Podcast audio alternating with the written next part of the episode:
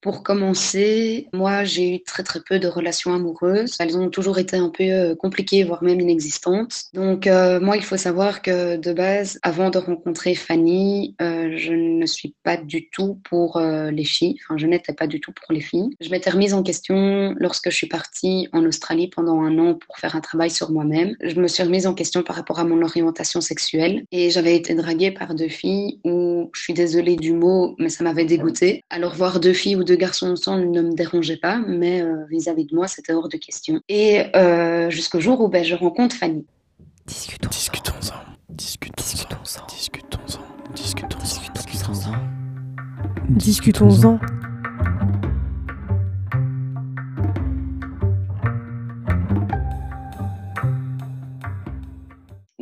Ça a commencé le premier week-end de Pâques 2019. Je demande à une amie à moi, euh, Marie, de venir faire un tendance à mon week-end guide. Elle vient accompagnée de son ex, euh, donc Fanny. C'est vrai qu'au premier abord, j'ai trouvé Fanny très très froide, mais il y avait quelque chose qui m'intriguait en elle. Mais à ce moment-là, je n'avais pas eu l'occasion de plus apprendre à la connaître parce que j'étais débordée par mes animations et ainsi de suite. Et donc, j'ai hébergé Marie pendant trois mois. Grâce à ça, ben, j'ai eu l'occasion de recroiser Fanny. Et en fait, j'ai découvert une toute autre personne elle était hyper souriante, elle s'était adoucie. Enfin, comparé à la première rencontre, ce n'était pas du tout la même personne. Et donc, en fait, mon intrigue vraiment a explosé parce que je comprenais pas cette personne. Habituellement, je cerne très vite les gens et elle, je n'ai pas réussi à la cerner.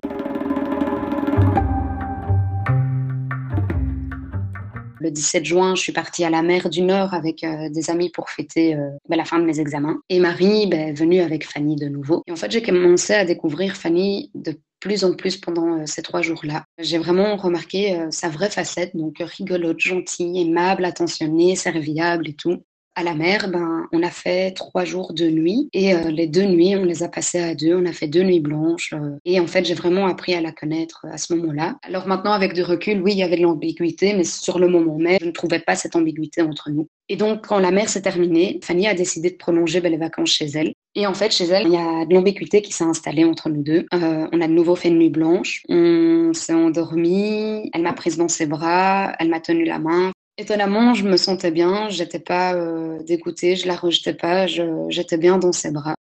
Vient le jour où ben, on rentre tous chez nous. Et en fait, euh, j'ai jamais ressenti ça auparavant, mais j'ai eu un sentiment que, que je pouvais pas expliquer. C'était un manque, euh, il y avait un vide autour de moi. Et donc, j'ai commencé à lui parler par message. Elle était très, très présente. Elle m'envoyait des messages aussi. Elle m'appelait. Mais euh, il s'était jamais rien passé. On s'était jamais embrassé, rien. Donc, pour moi, je ne savais pas si c'était réciproque ou si c'était juste une amourette de vacances.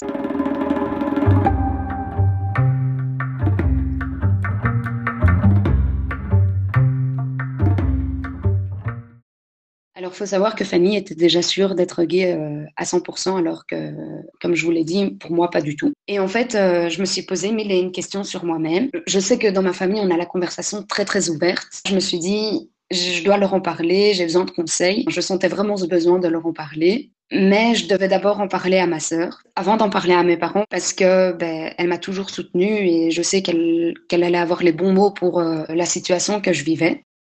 Quand je suis arrivée face à elle, j'avais plus de mots. Et là, elle m'a dit, bah, écoute Margot, euh, je sens que tu as quelque chose à me dire qui te pèse euh, sur le cœur, donc vas-y, lâche-toi, euh, dis quelque chose. Je lui ai dit ce qui se passait, et là, sa réaction, mais vraiment une réaction à laquelle je m'y attendais tellement pas. Elle m'a dit, Margot, tant que tu es heureuse, je le serai aussi. Enfin, tu peux aimer un garçon ou une fille, tu resteras toujours ma petite sœur, et je te soutiendrai dans chacun de tes choix. Et en fait, ces mots ont vraiment été rassurants et euh, surtout soulageants. Et donc, je me suis dit, je dois en parler à mes parents. Mais à ce moment-là, je partais en camp avec mon staff, mes animés, pendant 17 jours. Et ma maman voulait absolument me parler. Je ne savais pas de quoi. Et donc, elle me dit, bah, écoute, euh, moi, je vais te conduire au camp. J'ai des choses à te demander.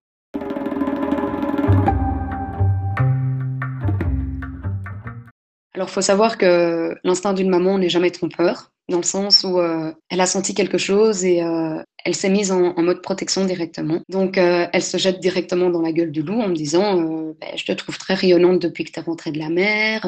tu parles à qui Il s'appelle comment Il a quel âge Il vient d'où Et là-dessus, j'ai rien répondu.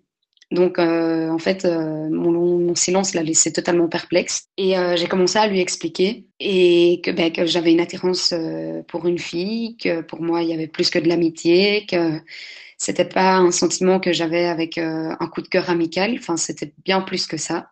Je la vois euh, pleurer. Et euh, elle me dit oui, c'est qu'une passade. Et en fait, je n'avais plus de mots. Je me suis dit merde. Enfin, je viens d'anéantir ma maman. je savais vraiment pas où me placer. J'avais juste une envie, c'était d'être une petite souris, de me faire toute petite et effacer ce moment-là. On est resté une demi-heure dans un silence. Les larmes de ma maman continuaient à couler et moi, je, me faisais toute petite, j'étais vraiment pas bien. Et euh, dix minutes avant d'arriver sur la prairie, une phrase a mis un terme à ce silence mortuaire où elle m'a dit Je suis contente pour toi, mais si je pleure, ce n'est pas parce que je suis déçue de toi, mais euh, parce que j'ai peur pour toi. Et elle me dit Les gens sont méchants plus que ce que tu ne le penses.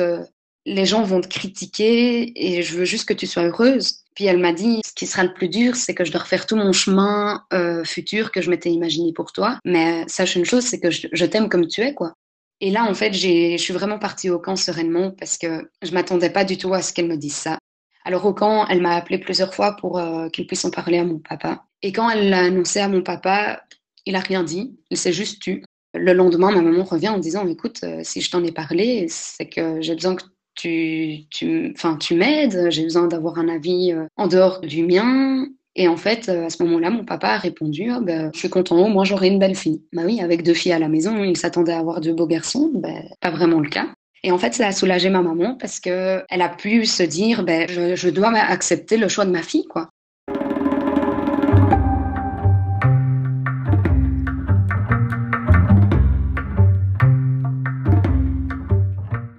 Donc Fanny est venue faire un tendance à, mon camp. Alors oui, il y avait de l'attirance. On s'est embrassé pour la première fois, euh, une fois que tout le monde dormait, quand on était entre nous. J'ai jamais ressenti ça auparavant, mais euh, des papillons qui me parcouraient tout le corps, enfin un sentiment euh, inexplicable. Mais voilà, c'est comme ça. On était vraiment attirés comme deux aimants, on ne savait pas le cacher. Donc aux yeux des guides, on a réussi à le cacher.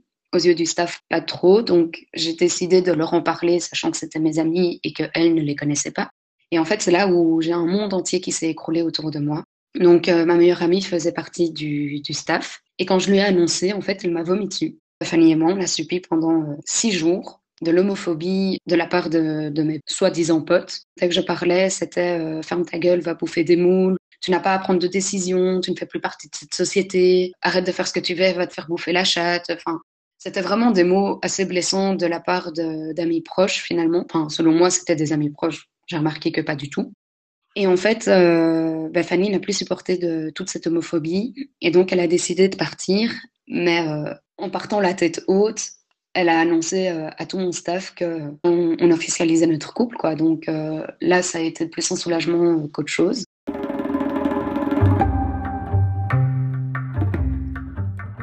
Après quelques mois, ben, on a commencé à rencontrer nos familles respectives. Du côté de ma maman, ça, a été très très vite accepté. Du côté de mon papa, j'ai deux cousines qui sont gays aussi, donc ça a été plus facile pour l'accepter. Après, ma grand-mère, un peu vieux jeu, euh, dit oui, euh, un couple, c'est une fille, un garçon, un mariage, des enfants, euh, c'est pas deux filles ensemble, c'est pas deux garçons ensemble. Mon grand-père m'a dit, écoute, moi Margot, je te l'ai toujours dit, euh, le jour où tu me présenteras quelqu'un, tu feras ta vie avec. Et donc, suite à ces deux, ces deux interventions de mes grands-parents, j'ai décidé d'emmener euh, Fanny rencontrer mes grands-parents juste à nous quatre. Et en fait, ma grand-mère l'a adoré, mon grand-père encore plus. Et que maintenant, dès que je vais voir mes grands-parents, c'est même pas savoir comment je vais, c'est et Fanny, comment elle va à l'heure d'aujourd'hui, euh, je n'ai plus jamais vécu d'homophobie, que ce soit dans la rue, que ce soit euh, par rapport à ma famille. Ma famille l'accepte entièrement, que ce soit ma maman, mon papa ou quoi. L'homophobie que j'ai vraiment vécue, et c'est le seul, c'était vraiment au camp. Certes, j'avais qu'une envie, c'était de partir avec Fanny parce que j'en pouvais plus, mais j'ai décidé de rester.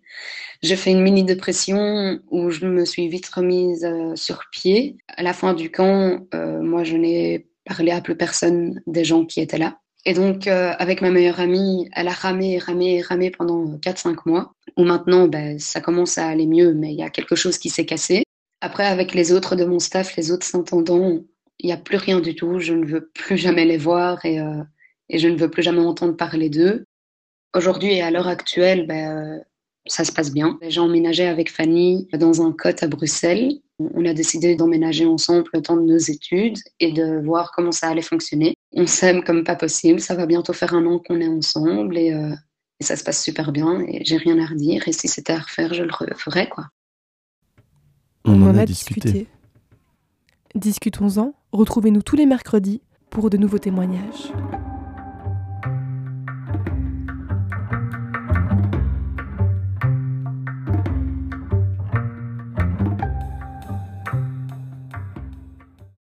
Vis-à-vis du regard euh, des gens. Je n'en ai absolument pas peur. Ceux qui critiquent pour moi resteront toujours jaloux de, la personne euh, critiquée. Et les gens peuvent penser ce qu'ils veulent, ça ne m'atteint pas. Moi, du moment où je suis heureuse, c'est le principal et ce euh, c'est pas eux qui vont me rendre malheureuse.